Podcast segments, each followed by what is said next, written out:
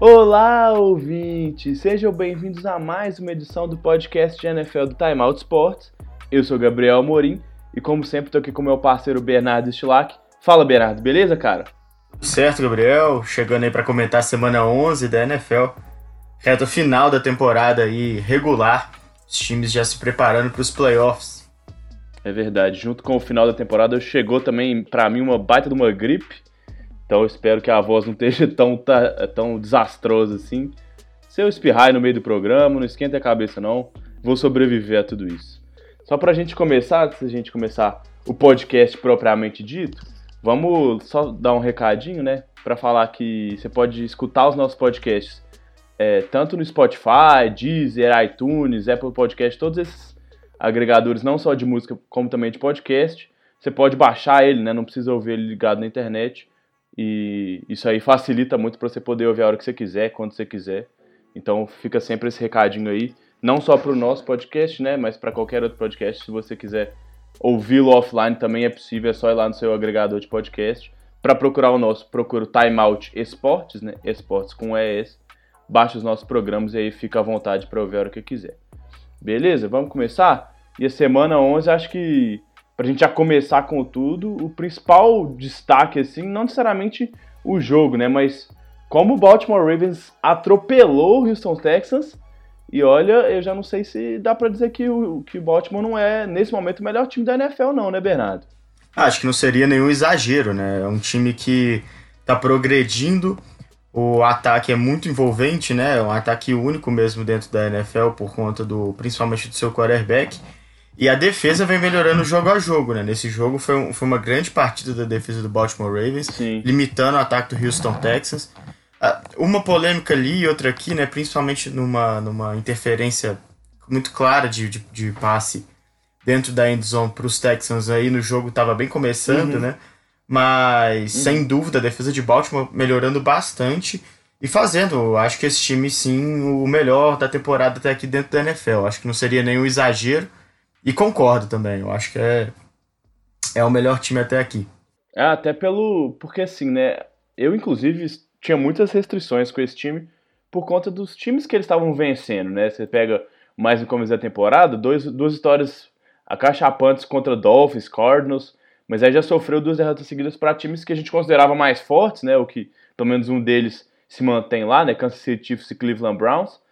E aí a gente imaginou, será que é só, uma, só os adversários? Será que o Lamar Jackson é realmente tudo isso? Mas agora já são o quê? Seis vitórias consecutivas e ganhando de Seahawks fora de casa, Patriots e Texans, que são três dos times mais fortes aí, sem dúvida nenhuma, dessa temporada, né? Então isso catapulta lá para cima a avaliação para cima dos Ravens nesse momento. É, exatamente, né? Essas vitórias contra times mais fortes. E no caso desse jogo, né, foi até um certo anticlímax, né? A gente esperava uma partida muito mais uh, uhum. disputada entre Texans e Ravens. Acabou não acontecendo.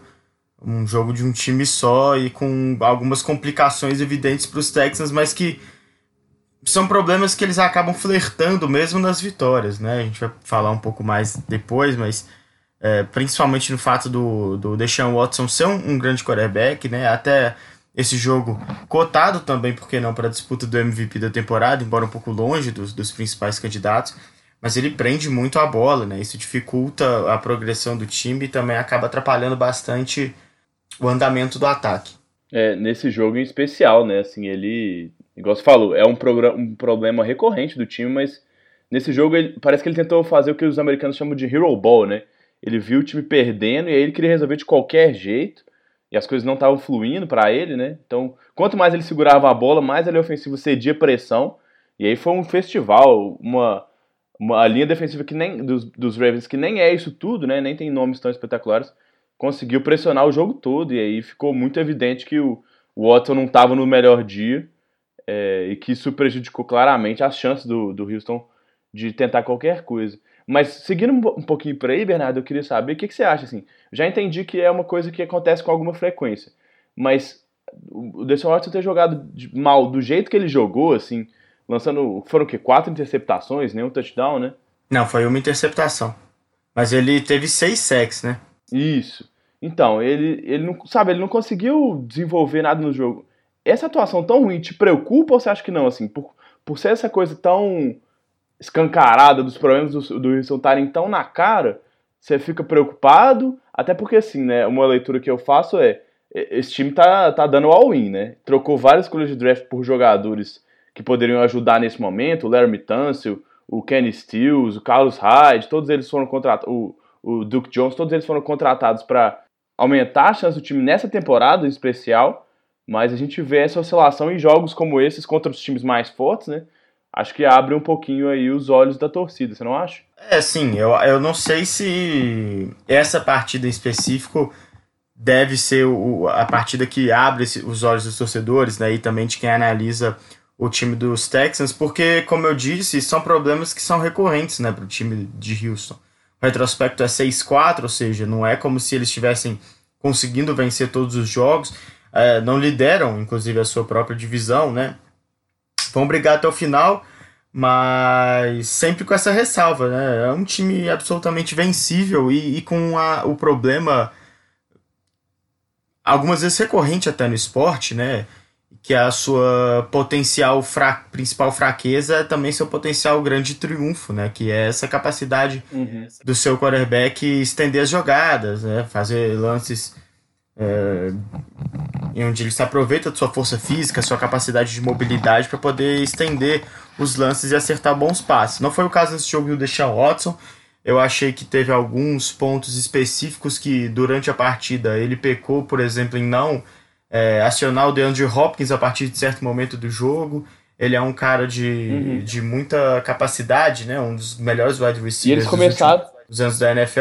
É, eles, eles, começaram muito bem e depois parou, né? Exato. Parece que ele esqueceu do, do Hopkins, né? É, eu acho que nessa tentativa de estender muitas jogadas e buscar sempre o fundo do campo, ele acabou perdendo o momento do lançamento, né? E às vezes era mais fácil lançar rapidamente numa rota um pouco mais curta do que esperar os, os recebedores chegarem até o fundo do campo. Então, é, faz parte, ele é um quarterback jovem ainda, poderia já ter melhorado nesse sentido, mas é, de fato isso é melhor ainda não aconteceu, de entender que nem sempre a, a recuperação em um jogo vai vir da, da sua capacidade física, né? Porque eu acho que ele tem plena é, ele tem plena noção da capacidade que ele tem de lançar a bola muito longe, a capacidade que ele tem de, de ganhar espaço com as pernas, mas ainda precisa estar tá um pouco mais ligado na, na, na capacidade defensiva contra ele também, né? Foi o fato que ele teve dificuldade mesmo em perceber isso durante o jogo. E mesmo tendo sido sacado cinco vezes só no primeiro tempo, né, continuou com essa postura para a segunda etapa. O Deshaun Watson complicou bastante aí a própria vida nessa partida contra os Ravens. É, e uma coisa que, é, além do que a gente já disse da defesa dos, dos Ravens ter prejudicado muito a atuação dele pressionando, né, acho que essa secundária está jogando muito bem, né, a adição do Marcus Peters. Acho que é difícil a gente ficar falando quase toda semana, mas parece que melhorou, sabe? Agora com todo mundo saudável, com o Jimmy Smith jogando também, o Marcus Peters ou o Marlon Humphrey, todo mundo jogando, realmente parece que essa, essa secundária tá, tá no nível mais alto, né, dentre as secundárias da, da NFL, até pela quantidade de jogadores, né? Às vezes a gente vê alguns times, igual o Jacksonville até a temporada, até, o, até a temporada, quando tinha o Jalen Ramsey, tinha uma dupla muito forte, né, com o Ramsey e o Jay Bowie. Mas aí o terceiro corner já caiu um pouco, os safeties não eram tão bons. Esse time do Baltimore na sua secundária realmente demonstra muita profundidade, muita qualidade de todos os nomes, né? Exatamente, né? Talvez aí já esteja a ponto de, de estabelecer uma discussão com a secundária dos Patriots, né? Que começou muito bem uhum. a temporada e a dos, dos Ravens, ela vem melhorando, né? Acho que vai chegar um ponto em que essa discussão vai ser realmente válida é, quando ela conseguir estabilizar realmente esse, esse bom desempenho. Realmente uma, uma, boa, uma boa colocação. Acho que um outro ponto interessante de levantar a forma como o Baltimore Ravens conseguiu vencer esse jogo, impondo o estilo de jogo que ele vem fazendo para conseguir outras vitórias ao longo dessa, dessa temporada. Né? Suas oito vitórias praticamente que é apostando bastante no jogo terrestre, não só com o Lamar Jackson, mas também com seus corredores, né? O Gus Edwards teve um, uma, um número de jardas interessante, mas também porque teve uma corrida muito longa, né, para o último touchdown da partida. Uhum. Mas o Mark Ingram foi importante recebendo passes também, passes curtos e ganhando atrás dos bloqueios. É, o que é bastante interessante e importante, porque a defesa do Houston Texans chegou para esse jogo como a quinta melhor defesa contra o jogo terrestre, né? Então é, mostra realmente o quão imponente é esse ataque, né? Ele não ele não toma conhecimento mesmo da capacidade da, da defesa adversária. Ele vem se impondo o seu próprio jogo, independente de quem esteja enfrentando. É, exatamente. O grande problema do Texans não é parar o jogo terrestre, né? É a secundária, são os cornerbacks, muitos deles calouros ou segundo anistas, e o time estava sofrendo com isso, né? Tanto que trocou pelo Garen Coley no, na trade deadline, mas nesse jogo nem isso funcionou, né? Só pra gente fechar esse jogo, acho que essa questão da corrida do, do, do Baltimore, ou, ou mais é, de uma forma mais geral, o ataque do Baltimore, uma coisa que me lembrei muito, assim, porque no, no wildcard, do, nos playoffs de wildcard da temporada passada, os Chargers lotaram o time, né, principalmente ali o meu do campo de safeties e caras um pouco mais rápidos para conseguir acompanhar essas corridas dinâmicas do Lamar Jackson, dos, dos running backs na época, né, é, e funcionou, o time dos Chargers conseguiu vencer bem, assim, o time de Baltimore, né, Baltimore teve muitos problemas, mas parece que nesse momento o ataque tá assim, atingir uma maturidade em que se você utilizar isso nessa estratégia, que parecia ser a estratégia clara de como vencer eles, eles conseguem ganhar de outro jeito, né? O Lamar Jackson está conseguindo lançar, lançar bolas mais profundas, que era uma coisa que ele não tinha tanta consistência na temporada passada. Então, nesse momento, eu, não, eu acho que não, ninguém tem muito uma resposta fechada de como vencer esse ataque, né? E nem acho que vão conseguir, até porque os times que eles enfrentam não são exatamente os ataques mais potentes até o final da temporada regular, né? Exatamente. Eu acho que é, é uma análise muito interessante mesmo, né? Porque mostra como esse time melhorou e o quanto a chave para essa melhora foi o desenvolvimento individual do Lamar Jackson, né? Porque eh, essa estratégia que era bem simplória de ficar marcando, né, lotando ali o, o meio da defesa para poder dificultar as corridas, era justamente porque ele não tinha outra estratégia, né? Não, não, não, não lançaria a bola suficiente para poder uhum. queimar essa estratégia defensiva. E a partir do momento onde ele consegue ter um jogo aéreo realmente prolífico, né? Ele passou das 200 jardas nesse jogo, mas mais do que isso, ele lançou quatro touchdowns, o que mostra que é, é um time que na, no momento decisivo também usa o jogo aéreo, né? E isso é extremamente importante. Então, é, é complicado mesmo pensar numa estratégia que consiga é, parar esse ataque do, de Baltimore que não passe por um desempenho de todos os setores da defesa espetacular durante a partida, né? É, e aí é realmente complicado porque não é só uma estratégia, né? Você depende também do, do imponderável da partida, de não ter lesão, de, de todo mundo estar tá no seu melhor dia. É, a gente viu a melhor defesa da temporada não conseguindo parar esse ataque, né? Então realmente é um momento complicado aí para os adversários e como eu falei, acho que vai ser só no, nos playoffs mesmo agora para ser realmente bem testado. Porque eu não vejo nenhum time desafiando de verdade essa, esse ataque, não. Vamos pro próximo? É, já falamos bastante, vamos pro próximo, B. Puxei pra gente. Vamos lá, vamos passar agora rapidamente por algumas partidas, né, dessa semana 11 da NFL. Para começar o jogo em Tampa Bay, os Saints venceram por 34 a 17 depois de uma derrota é, difícil de explicar para o Atlanta Falcons. Os Saints encontram de novo o caminho da vitória com um jogo bom ofensivamente e apostando, aproveitando, né, de um Buccaneers que tem James Winston lançando mais uma vez quatro interceptações. Nenhum quarterback atualmente na NFL tem mais jogos com quatro interceptações em sua carreira do que James Winston. É, pois é, parece que toda semana a gente fala do, do James Winston tendo turnovers, né, com interceptações aqui uma das certezas do podcast, ou de quase todo jogo dos, dos Buccaneers, é que o James Winston vai espalhar pelo menos um pouquinho a farofa, né? Próximo jogo, você falou aí que o Atlanta Falcons venceu o, o New Orleans Saints na semana passada, e os Falcons de novo venceram um confronto de divisão, né? Dessa vez venceram o Carolina Panthers, de novo de maneira super categórica, né? 29 a 3. Acho que se dá para tirar uma coisa desse jogo é que realmente tá finalizada essa história de que o Kyle Allen é o futuro do, da posição de quarterback dos Panthers, porque mais um jogo fraquíssimo, o segundo em sequência dele. Né, não em sequência, né? Dos três jogos ele foi mal nos, nos dois dos três, né? Contra os Packers até nem foi tão mal assim. Dessa vez nenhum touchdown, quatro interceptações, lançou a bola 50 vezes, o que faz pouquíssimo sentido para esse time que tem o McCaffrey, mas enfim. É, não vale estender muito não, porque isso aí já é uma certeza de que pro ano que vem o Kyle Allen não vai ser o quarterback desse time se o time tiver alguma pretensão, né? Bom, então falando em quarterbacks que acabaram fazendo algum sucesso em momentos da temporada, mas entraram em ocasos de águas com Nick Foles, né, não com Gardner Minshew, acabaram perdendo a partida para o Indianapolis Colts. Os Colts fizeram 33 a 13 com dois jogadores que passaram das 100 jardas terrestres, né? Tanto o Marlon Mack quanto o Jonathan Williams, ambos passaram aí, o primeiro com 109, o segundo com 116, conseguindo mais uma vitória importante para o Indianapolis Colts, que se valeu aí da, da derrota que a gente já comentou do Houston Texans para retomar a sua primeira colocação na AFC Sul, voltando aí então à condição de, de primeiro lugar e de vaga nos playoffs se terminasse agora a temporada. Vitória importante do time de Indianápolis. É, e falando de playoffs, um outro time que segue firme e forte aí na briga é o Buffalo Bills, mesmo que se para isso ele precise vencer times não tão qualificados assim, mas continua fazendo o papel dele. Dessa vez venceu o Miami Dolphins por 37 a 20.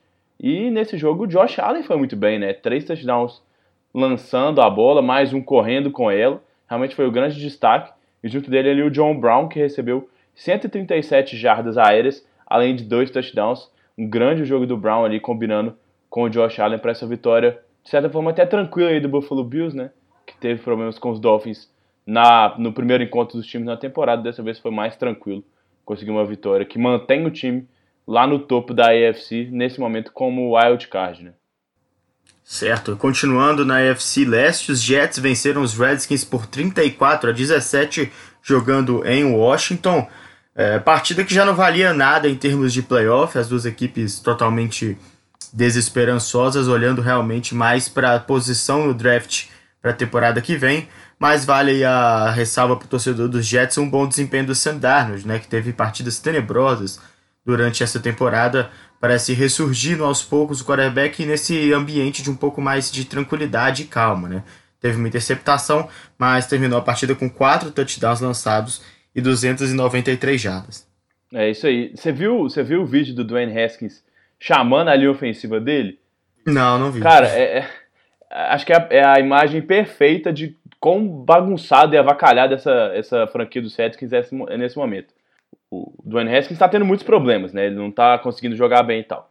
E aí, na, na sideline, ele vira para os caras ali ofensivo e fala assim: O que, é que eu posso fazer para ajudar vocês? Como é que eu posso ajudar vocês para a gente melhorar? E os, cara, os caras eles ignoram completamente o Dwayne Haskins.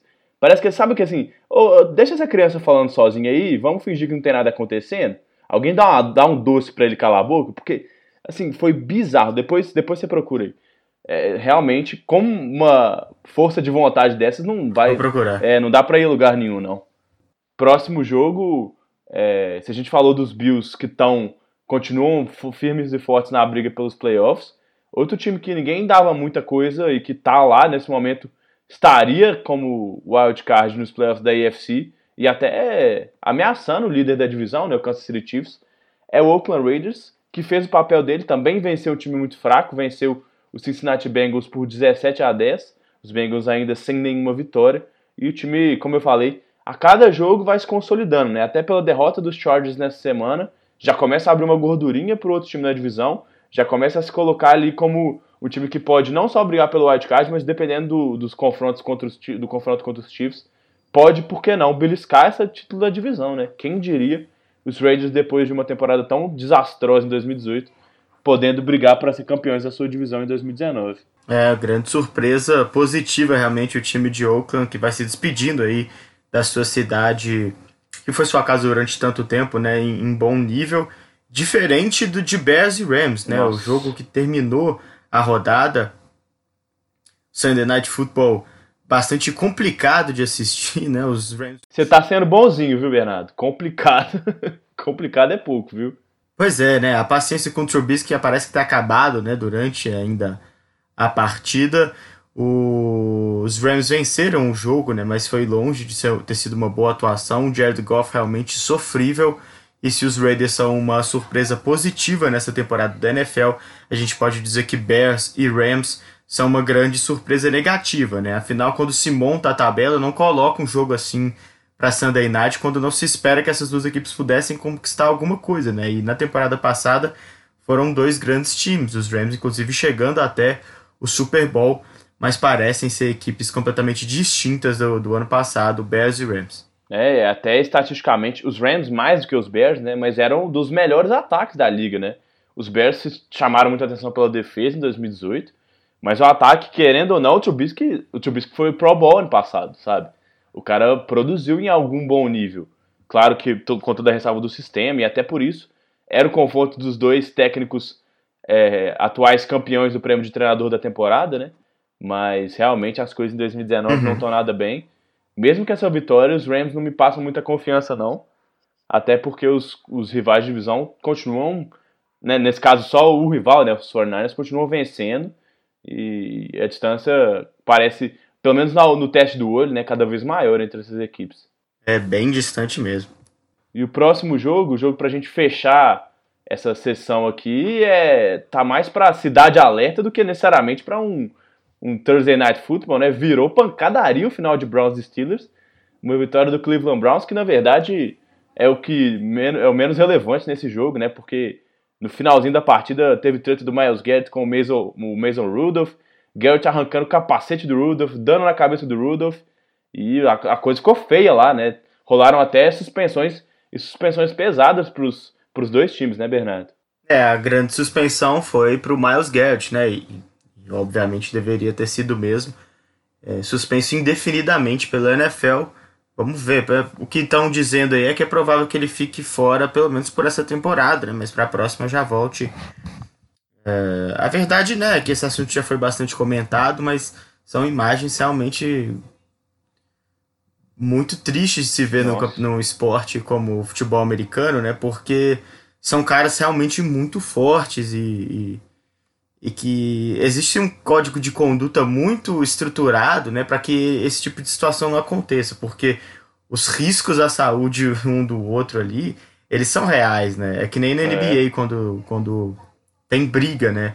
Os caras rapidamente se afastam e, e existe uma preocupação muito grande para que a coisa não fique séria, porque são atletas e caras de 1,90, 2 metros, gigantescos, muito fortes, indo pra pancadaria. E nesse caso, não foi só a, a pancadaria, assim, né? Os, na mão aberta. O, o Miles Garrett usou um capacete é. que pesa quase 5 quilos para acertar a cabeça do Mason Rudolph. Foi, teve bastante sorte, inclusive. É, imagina se isso pega com força. Nossa, o estrago que isso poderia fazer para um cara que já teve um, um, um, momento, um lance muito feio de concussão essa temporada. Se ele toma uma pancada dessa na cabeça Exato. aí, putz, não sei não, viu? Pois é, bicho. É, de novo, né? É um cara de 140 quilos pegando um capacete, né? Um objeto de 5 quilos e acertando na sua cabeça. Acho que pegou ele na parte de baixo, né? Que é uma parte que parece que tem um acolchoamento e tal. Mas ainda assim, Absurdo. Desastrosa né? mesmo a cena da briga e vamos ver como é que vai caminhar essa punição para o Miles Garrett. É, e não, não, não ajuda até para a narrativa da NFL, né? Muita gente tem preconceito com o esporte por ser um esporte muito físico. E aí você tem um caso como esse de, sabe, o cara saindo na mão, um dando a capacetada no outro, isso aí não ajuda em nada, porque a gente, a gente sabe que não é isso, só isso, né? A gente sabe que é um, como a gente falei, como eu falei, um jogo muito físico, mas que tem muito mais do que isso, né? É toda a complexidade do esporte que é apaixonante. Mas cenas como essas que ganham a mídia de uma maneira geral, né?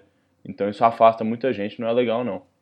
Exatamente, né? Até porque grandes lances, assim, de, de capacidade esportiva, eles compreendem, assim, a priori que as pessoas entendam como é jogado o esporte, né? Então nem uhum, todo mundo uhum. vê uma grande recepção ou uma grande jogada defensiva ou ofensiva e entende o que está acontecendo. Agora, um, cara daquele tamanho, arrancando o capacete do outro e batendo na cabeça, assim, qualquer pessoa entende que é uma cena de, de selvageria, né, de grande brutalidade. Então, é, essas cenas realmente correm mais do que, do que outras cenas, né, e o esporte acaba perdendo bastante com isso.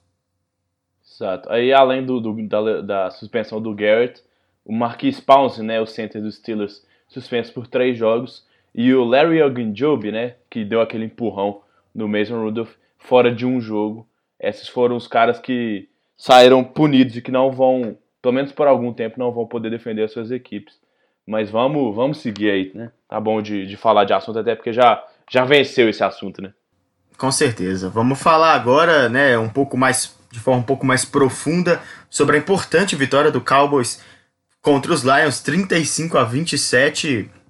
Vitória do time de Dallas, que segue liderando a sua divisão agora com um pouco mais de folga, né, depois da derrota do Philadelphia Eagles. Grande partida do, do Dak Prescott, né? Grande Talvez jogo. tenha sido o grande jogo dele. Grande jogo na temporada, né? Um cara que realmente levou a equipe nas costas nessa partida. O time dos Cowboys acabou, né, tendo um começo um pouco complicado. O Zeke Elliott, que não vem fazendo uma boa temporada, também não teve um grande jogo é, mesmo com o touchdown anotado, né, o número reduzido de jardas, 45 para 16 corridas, né, a gente ressaltou isso no nosso último podcast, o Dallas Cowboys segue sendo uma equipe bastante teimosa nesse sentido de ficar tentando correr com a bola mesmo quando não dá certo.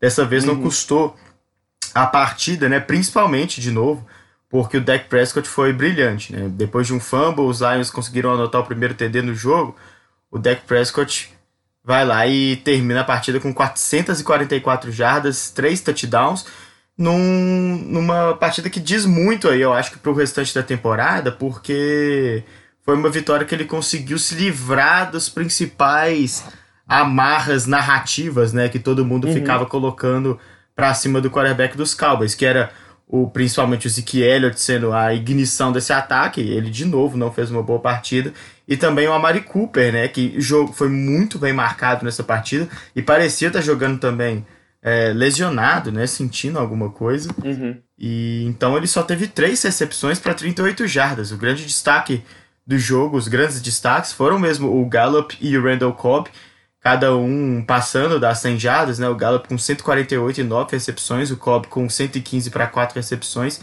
É, apareceram muito bem no jogo e o Dak Prescott conseguiu dividir bastante mesmo as recepções, sendo bastante eficiente.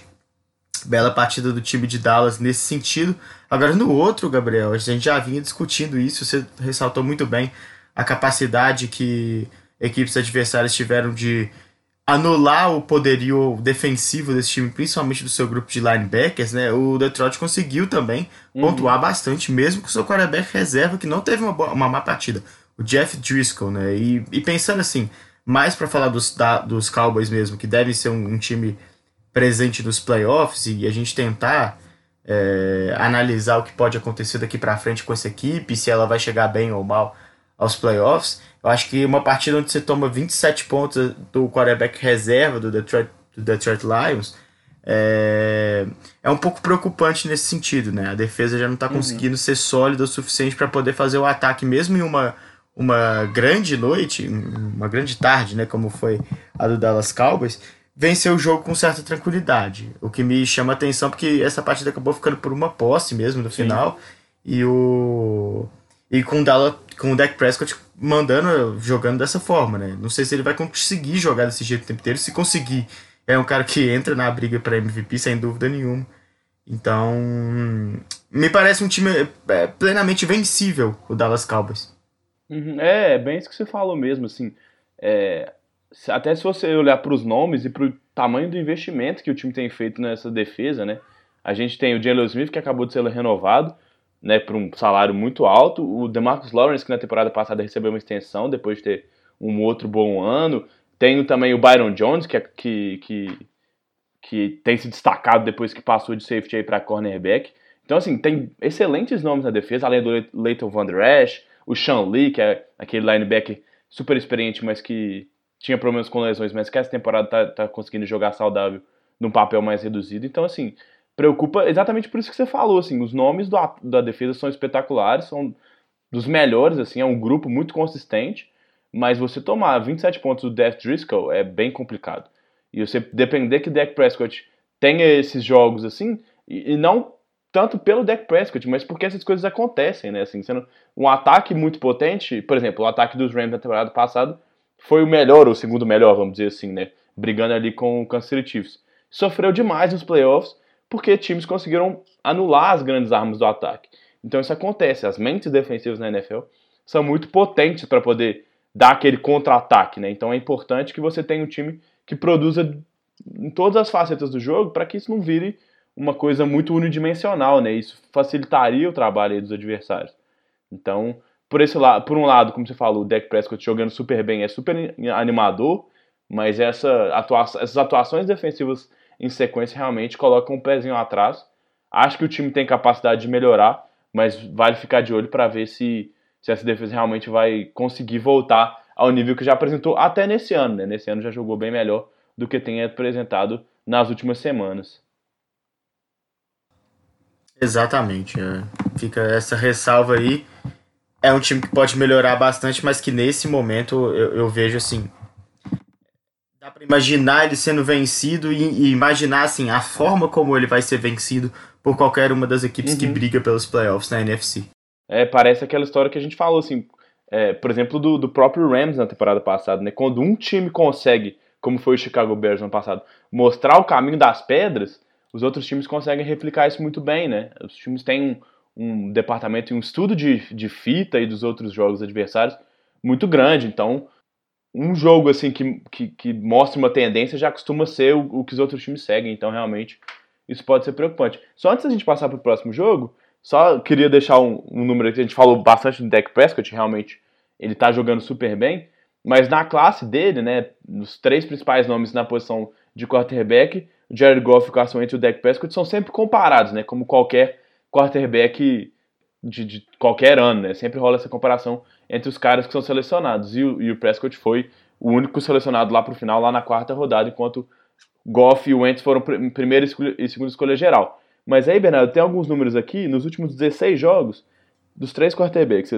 Tem um que tem 60%, outro com 60%, e outros dois com 69% de aproveitamento de passe um com 4.337 jardas, outro com 3.846 e outro com 4.968. E o melhor de tudo, né? O pass rating. Um deles tem 82.8, o primeiro, o segundo tem 93.4 e o terceiro 104.8. Você consegue imaginar quem são, qual que é a ordem desses três? É, em todos os dados os melhores são do Dak Prescott, né? Isso Impressionante. É... Não, e, e, é bom redestacar, né? Isso nem é dessa temporada, né? São dos últimos 16 jogos, ou seja, conta inclusive o final da última. Exatamente, e, e leva em conta o período, por exemplo, que o Carson Wentz não jogou por lesão. Enfim, isso, isso é, um, é um espaço amostral de uma temporada, né? De uma temporada inteira, mas não necessariamente uhum. só de 2019. Então realmente chama atenção. Até o número de touchdowns, o Prescott tem 32 contra 27 do Wentz e 21 do Goff. Realmente os números têm sido muito discrepantes e isso levanta é, uma, uma, uma, dúvida de se, de se realmente, é, como você falou, assim, é uma coisa, não, não parece uma coisa momentânea. O cara não joga 16 jogos tão bem assim, né? Ou tão acima dos outros dos outros pares dele, simplesmente por um bom momento, né? Então realmente esse Exatamente. período esse período de amostra deixa bem, bem otimista aí o torcedor dos Cowboys. Quer dizer, se é que o Pesca já vai ficar lá, né? Porque ele dos três é o único que não renovou seu contrato ainda, né? Pois é. Acho que esses números aí mostram que a, a direção do, do Dallas Cowboys pode comer uma mosca gigantesca ao final dessa temporada. Pois é.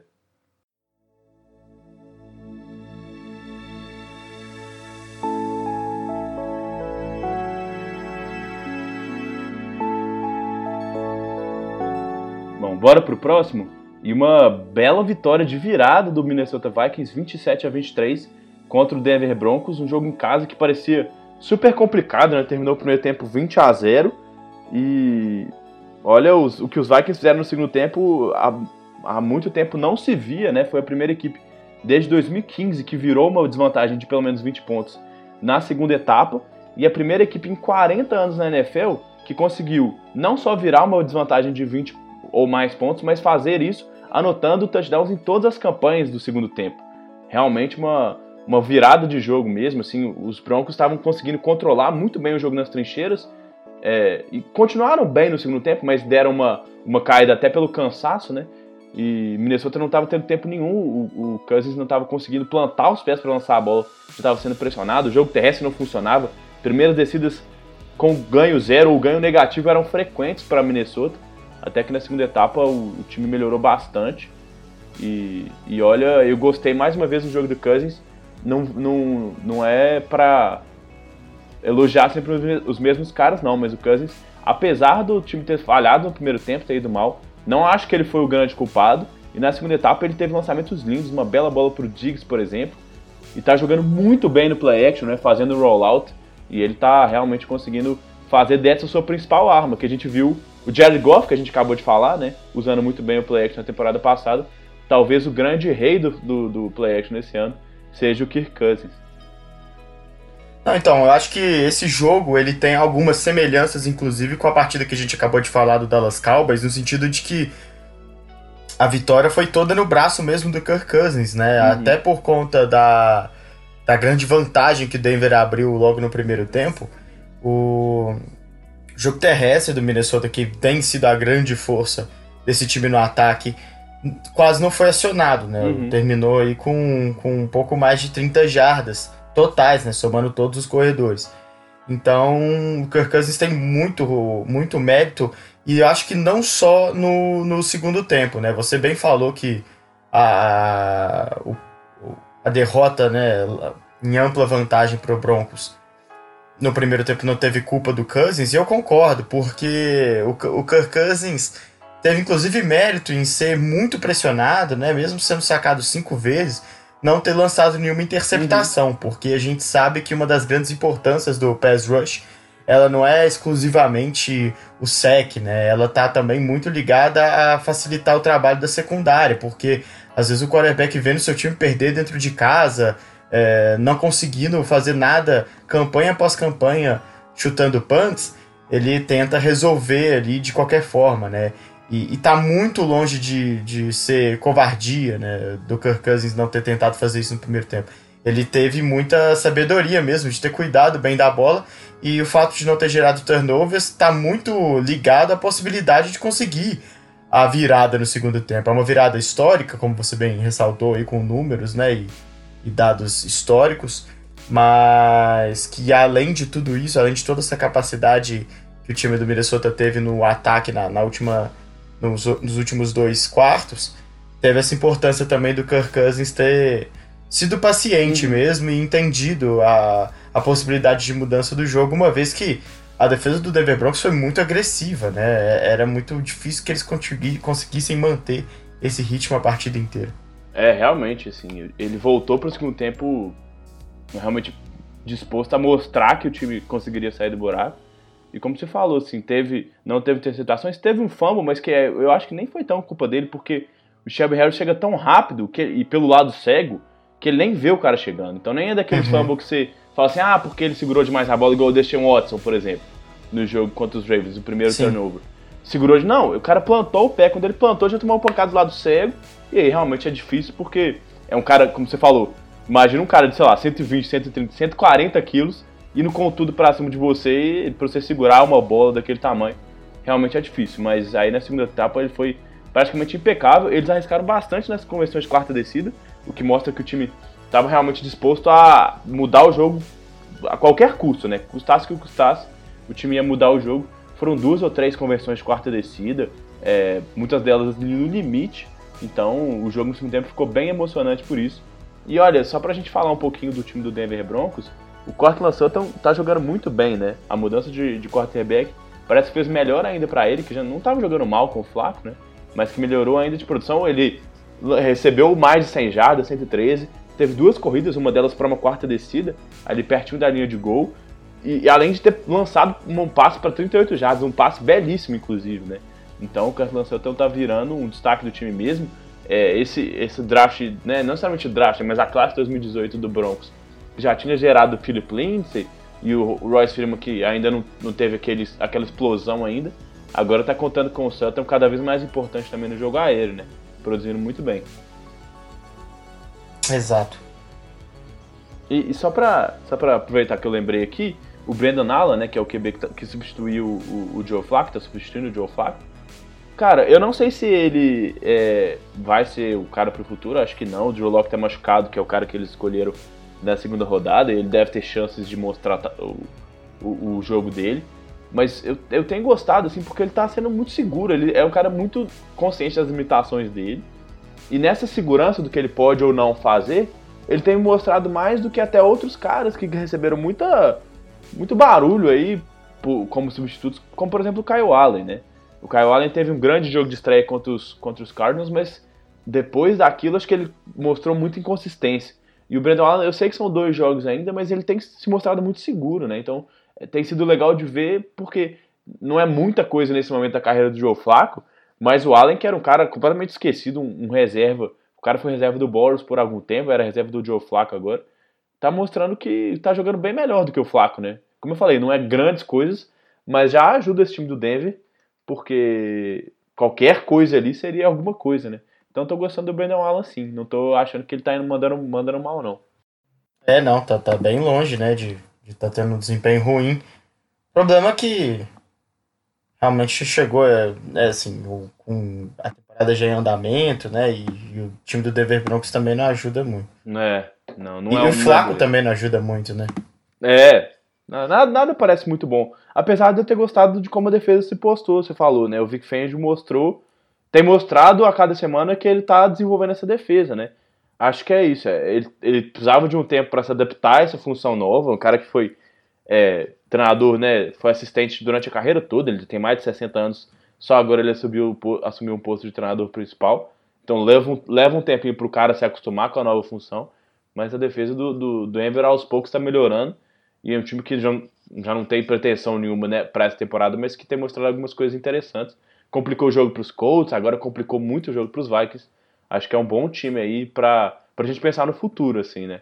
Mostra uma, uma, uma perspectiva, uma projeção, de certa forma, até positiva. Exatamente.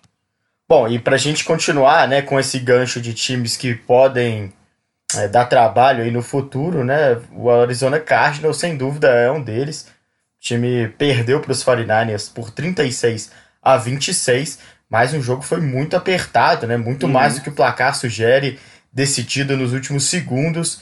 Uma vitória importante dos 49ers, né, depois de ter descansado uma semana e ter perdido a sua primeira partida para um rival de divisão, conseguindo uma vitória, uma virada também para cima do Arizona Cardinals em um jogo que para mim foi pelo menos o mais divertido dessa, dessa rodada, né? Uma partida com bastante foi bem animado mesmo. É, bastante mudança, né? De, de foram três mudanças de, de, de liderança no placar e um jogo com bastante ação, a gente pode dizer assim, né? De um Arizona com Kyler Murray que jogou melhor do que a gente pode ver ali no, nos números, né? Nas estatísticas. Uhum. Ele teve só 150 jardas, mais dois touchdowns lançados, é, 24 de 33 lançamentos.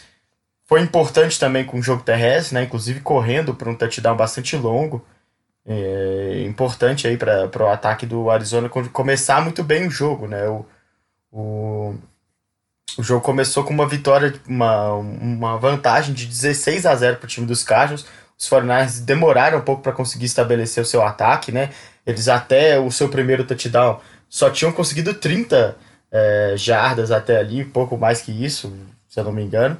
Até quando o Garópolo aciona né, o Rich James para uma big play, ele recebe um passe relativamente curto, mas corre bem entre os bloqueios para poder levar a equipe num drive que terminou no touchdown e os 49ers voltaram para o jogo, né? Eu acho que essa jogada é bastante importante para a gente entender o grande jogo que teve o, o Jimmy Garoppolo, né? Melhor marca da sua carreira, 424 jardas para quatro touchdowns. Teve duas interceptações, uma que foi absolutamente culpa dele, outra que teve foi uma bola desviada, né? Uhum. Mas ele jogou muito bem, é, levou esse ataque no braço mesmo, num jogo onde o forte dessa equipe, que é o jogo terrestre, realmente não conseguiu passar da defesa dos Cardinals. Ponto aí pro Jimmy Garoppolo, né? Outro cara que talvez tenha conseguido pelo menos se desfazer de algumas ressalvas que eu mesmo tinha em relação a ele. Foi uma boa partida do, do quarterback. É, eu também. É, foi muito bem mesmo. E ponto também pro, pro, defesa né, do, dos, dos 49ers. Apesar de ter so, sofrido muitos pontos, o time mudou bastante do primeiro para o segundo tempo. Isso significa que o Robert Saleh o já aclamado, né, coordenador defensivo dos 49ers por conta dessa boa temporada, mostrou que o time tem capacidade de mudar durante uma partida, né? Fez bons ajustes e dificultou a vida do Arizona, que estava castigando mesmo os 49ers com o Kyler Murray, como Kenyan Drake, né, que participou muito bem, e com as recepções do Larry Fitzgerald e do Christian Kirk, que apareceu muito bem no primeiro tempo, né, fazendo recepções, fazendo assim, campanhas inteiras de chegar até a red zone, com ele fazendo as grandes recepções. Né? Apesar de não ter tido um grande número é, total de jardas, o primeiro tempo dele foi muito bom. Então, é, mostra inclusive que a ausência desses caras no segundo tempo tem muito a ver com o ajuste feito pela defesa dos 49ers. Vitória importantíssima, assim, eu acho que ao contrário do, dos Cowboys, que acabaram cedendo muitos pontos e leva a gente a, a questionar um pouco a, a, a segurança desse time, os 49ers sofreram muitos pontos, mas terminaram o jogo sabendo é, lidar melhor com isso, né? Controlar, né? Exato. Apesar de, de ter sido um final de jogo, assim, bem no limite, né? Como a gente disse, no 10 pontos aí de vantagem não dizem muito, né? Porque os 49ers estavam é, atrás, três pontos até os segundos finais do, da partida. É, conseguiu um, um, touchdown ali, faltando acho que 38 segundos, que virou o jogo para os 49ers. E o Arizona Cardinals depois tentou é, aquela jogada de rugby, né? Que, deu absolutamente errado em determinado momento a bola simplesmente voou para trás e o time dos 49ers conseguiu pegar a bola e levar até a, a, a própria a, a end zone dos Cardinals, terminando o jogo com essa vantagem de 10 pontos de diferença, mas é importante lembrar que até os 40 segundos do, do faltantes para o final do, do último quarto, quem estava vencendo a partida era, era o Arizona.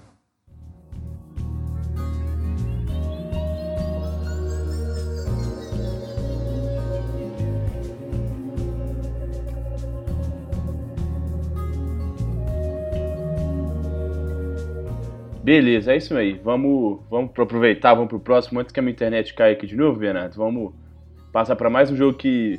Olha, se a gente falou que Bears e Rams era um jogo que prometia bastante, que não entregou nada, o jogo entre Patriots e Eagles também deixou bastante a desejar, hein? Os dois, dois ataques quase não produziram, dos Eagles só no comecinho do jogo, né? É, depois as defesas. Foi um festival de punch, as defesas impedindo os ataques de produzir e assim, não diria que é um jogo dos, assim, totalmente preocupante, mas principalmente pro lado dos Eagles que perderam, com essa vitória dos Cowboys que a gente já falou, as coisas começam, começam a ficar um pouquinho mais complicadas, até pelo confronto direto, né? Philadelphia perdeu o primeiro jogo entre, entre as duas equipes e nesse momento está atrás um jogo, né, de, de Dallas. E se então, com essa derrota no confronto direto, né, se se mantiver desse jeito, se Dallas vencer, realmente as coisas, esse confronto direto, as coisas vão, vão ficando difíceis porque Philadelphia não pode terminar empatado na classificação, né? Teria que ultrapassar a Dallas e não tem essa vantagem mais, não tem como ter essa vantagem do confronto direto, né? Exatamente, eu acho que a situação de Filadélfia é bem complicada mesmo, assim. O time não consegue estabelecer um ataque que seja consistente durante a partida inteira. Tem muita dificuldade mesmo, né? O, a defesa do de Filadélfia até acho que jogou bem contra os Patriots, uhum. mas muito disso tem também o peso de que o ataque dos Patriots vem me preocupando um pouco, né? O, o Tom Brady tá fazendo uma temporada. Se a gente for bem eufemista, inclusive, né? no mínimo mediana aí, né? Não... É daí para baixo, né? É, exatamente, assim, os números deles são realmente de, de quarterbacks é, a, abaixo da média da NFL, né? É claro que não dá para subestimar o cara, porque esse time dos Patriots cresce muito nos momentos decisivos. Mas esse jogo foi bem complicado mesmo de assistir, né? O único passe para touchdown foi do Edelman, e que eu acho que é extremamente é. importante a, essa jogada, né? A gente não vê esses, os times usando muitas jogadas assim durante a temporada regular, né? Justamente porque são jogadas que acabam ficando manjadas, né? E as outras equipes se preparam para elas. Mas a dificuldade estava tamanha, né, de conseguir pontuar para o time dos Patriots, que foi o subterfúgio que o Josh McDaniels encontrou pro, pro ataque de New England conseguir fazer o touchdown que deu a vitória a New England. E depois o time de Filadélfia é realmente um parto para conseguir andar qualquer jogada, muito complicado. Quase, né, no final conseguiu a, a vitória com uma, um passe bonito do do Carson Wentz para end zone, mas aí para variar aconteceu o que vem acontecendo a temporada inteira, que é o Nelson Aguilar dropando a bola na endzone. Quem né? diria, hein?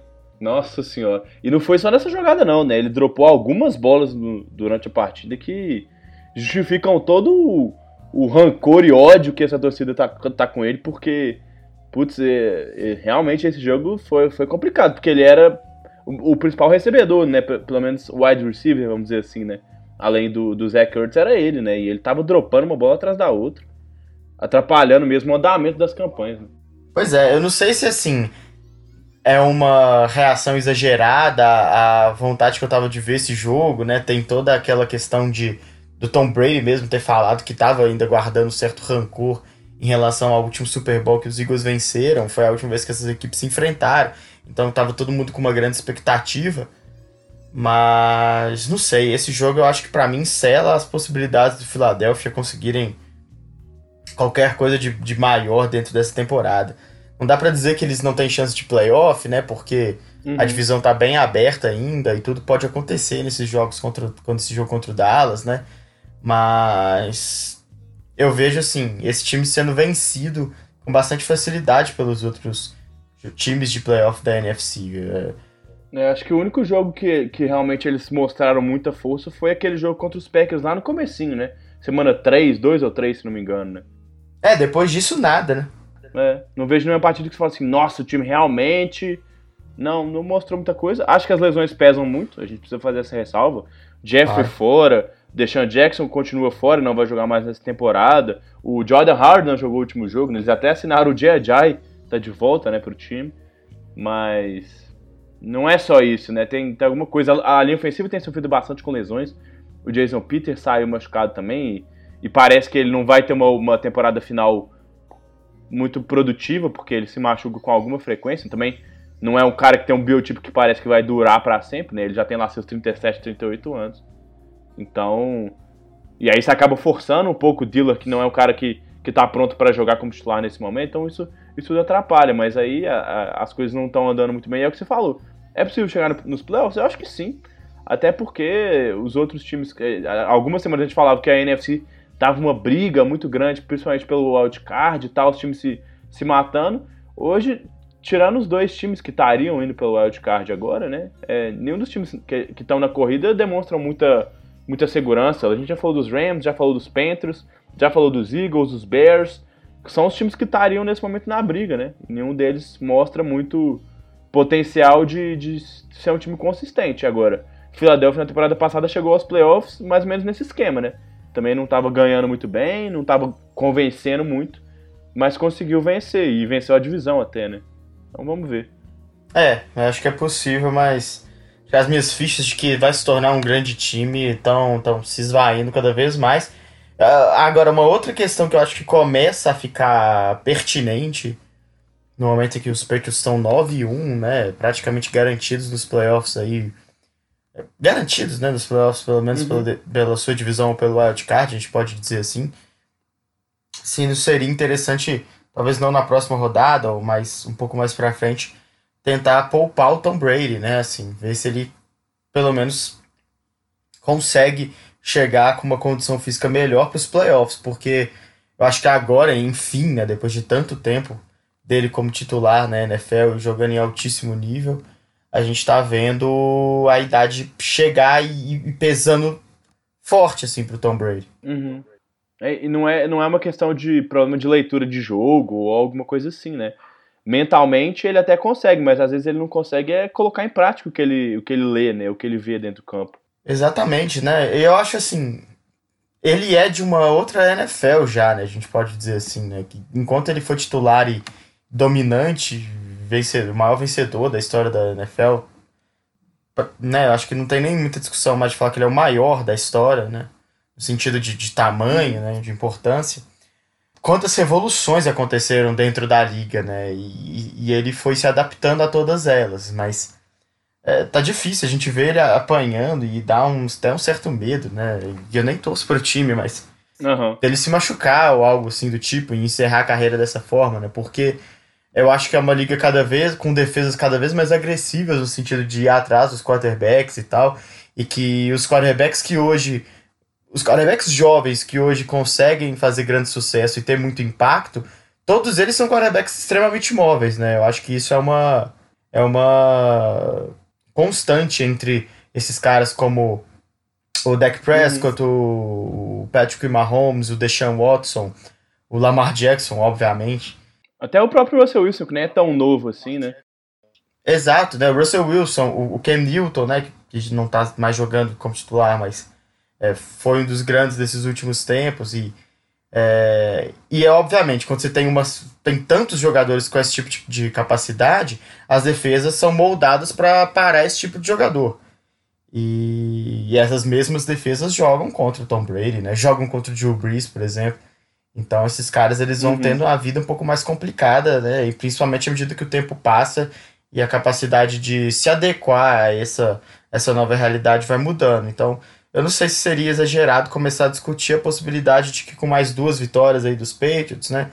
É, não tem uma das tabelas mais complicadas, o Brady sente, né? E, e tente é, se recuperar completamente para poder chegar na ponta dos cascos para os playoffs. Até porque o começo da temporada dele foi melhor do que esse, essa segunda parte, né? Assim, até tanto em números quanto em produção mesmo, né? Acho que ele Tá mais descansado, ele estava conseguindo produzir melhor. E agora que, como você falou, mais pancada, mais tempo de jogo, jogo seguido um atrás do outro, mesmo com a semana de descanso, né, entre, a, entre as últimas duas rodadas, né, entre o jogo contra Baltimore e essa, esse confronto contra a Philadelphia, ele ele está apresentando dificuldades. Então, talvez aquela uma semaninha né, de bye na primeira rodada dos playoffs já não seja mais o suficiente. New England realmente precisa pensar nisso, porque, é, como você falou, a divisão tem o Buffalo Bills, mas não é uma grande ameaça, assim. O Wildcard também não está com tantas vitórias na EFC quanto está na NFC, né? Essa diferença do topo da EFC para os times que estão entrando pelo Wildcard é maior. Além de que tem ainda jogos tranquilos, jogos contra Bengals, jogos contra Dolphins, que não devem ser grandes problemas e que mesmo com, com o quarterback reserva, né, potencialmente reserva, acho que o time teria condições sim de vencer esses jogos. É, acho que passa muito por como esse time vai, vai encarar os próximos três jogos. Se consegue duas vitórias contra Cowboys, Texans e Chiefs, né, dois desses três jogos, as coisas realmente se definem, acho que pro lado de New England, mesmo que o Buffalo Bills continue vencendo seus jogos e que o confronto deles seja só na semana 16. Mas acho que até lá as coisas já, se seguir esse, esse caminho teoricamente mais previsível, já devem estar mais bem resolvidas lá para as últimas duas semanas, né? Exatamente. Beleza, e a gente falou de Chiefs aqui, acho que a gente pode fechar com esse duelo é, engraçado, agora pensando de novo, né, falando é, sobre os jogos, acho que foi um jogo, mais um jogo de certa forma decepcionante, né? Esse não tão decepcionante quanto o último, ou quanto de Bears e Rams que a gente já comentou lá atrás, mas se esperava que os ataques produzissem mais do que as defesas, né? E se teve uma coisa que o Mahomes não fez bem nesse jogo foi produzir e passar na bola, né? Foi a pior marca da carreira dele, 182 jardas, e, e pelo outro lado foi a melhor marca dele correndo com a bola, né, com 59. Então nessa vitória 24 a 17 dos Chiefs contra os Chargers lá no México, as coisas pelo menos não foram do jeito que a gente esperava, né? Não necessariamente como a gente previa que elas fossem acontecer. Exatamente. É, é diz muito, né, esses números é, de recordes, né, positivos e negativos do Mahomes. O primeiro é que, pô, é um cara que já tem certa rodagem na NFL e a pior marca dele é 182 jardas. Não dá para dizer que é ruim para uma pior marca, né? Mas é que e essas, essa sua maior marca de jogo terrestre, ela diz muito também da dificuldade que os Chiefs tiveram para poder estabelecer o jogo ofensivo nessa partida, né? Time com um começo muito lento e, e não tem sido. É, isso não foi diferente das últimas partidas, né? Os Chiefs que sempre foram um ataque absolutamente explosivo, que já começavam o jogo pontuando, e na maioria das vezes com touchdowns, né? Ele tá bastante lento nessas últimas três, quatro semanas, né? Contando os jogos sem o Mahomes, com dificuldade de, de progredir no, no ataque. O primeiro tempo foi bem tímido, né? Era 182 jardas só 70 foram no, no, primeiro tempo, né? Ou seja, ele melhorou consideravelmente para a segunda etapa. E, e aí vem um outro ponto, né? Que, assim, acho que os Chiefs é, são um time que vai conseguir chegar aos playoffs, né? Mas os Chargers vêm me preocupando nesse sentido semana após semana. E eu não sei qual vai ser o ponto que a gente vai ter que cravar e falar que não, esse time não tem chance de playoff mesmo e ponto. porque é um desempenho ofensivo catastrófico atrás do outro, assim, tirando a, a, vitória que eles tiveram contra o Green Bay Packers, né? Mas o Philip Rivers é. A gente falou do Tom Brady, né? Que tá, a idade tá chegando para ele, mas nada compara ao que tá acontecendo com o Philip Rivers nessa temporada para mim, assim. Tem sido realmente frustrante ver ele jogar. O, o time dos Chiefs ficou com a bola o primeiro tempo quase todo, né? No, uhum. no, no, no, momento ofensivo. E chegava até a, a end zone e não conseguia pontuar, fazer touchdown em momento nenhum. Era só. Eh, foram quatro tentativas de field goal, um, inclusive acabou indo errado, né? E o Philip Rivers terminando a partida com quatro interceptações. Ele tá realmente bem mal nessa temporada e foi mais um jogo ruim dele, né? Eu acho que os Chargers vão lentamente aí deprimentemente morrendo aí nessa temporada. Ah, eu acho que como, como campeão de divisão, acho que já tá na hora da gente decretar mesmo, assim. Não é um time que tem força para reverter essa situação. Acabou de perder o confronto direto contra o líder da sua divisão. Acho que se for para conseguir qualquer reviravolta, que nesse momento parece mais improvável de acontecer do que qualquer coisa, porque assim, né? A gente olha para classificação, a gente, por exemplo, Jacksonville Jaguars é um time que você coloca que hoje tem chances reais de classificar para os playoffs? Acho que não, né? Pois é, acho que não também. Tem, tem uma campanha meio jogo acima dos Chargers, né? Ainda tem um jogo a menos. Os Chargers têm uma partida a mais, mas já perderam essa partida. Denver Broncos? Também não. New York Jets? Também não. Os dois têm uma vitória a menos apenas, assim. Então, não é, não é como se os Chargers tivessem com uma campanha boa apesar do mau desempenho. Não, o time não está jogando tão bem e está e tá perdendo jogos, né? Não está conseguindo levar as vitórias para casa. E muito pelo que você disse, dá conta do Philip Rivers. Nos dois últimos jogos foram sete interceptações, né? E apenas dois touchdowns. Então, dois, não, foram três touchdowns, né?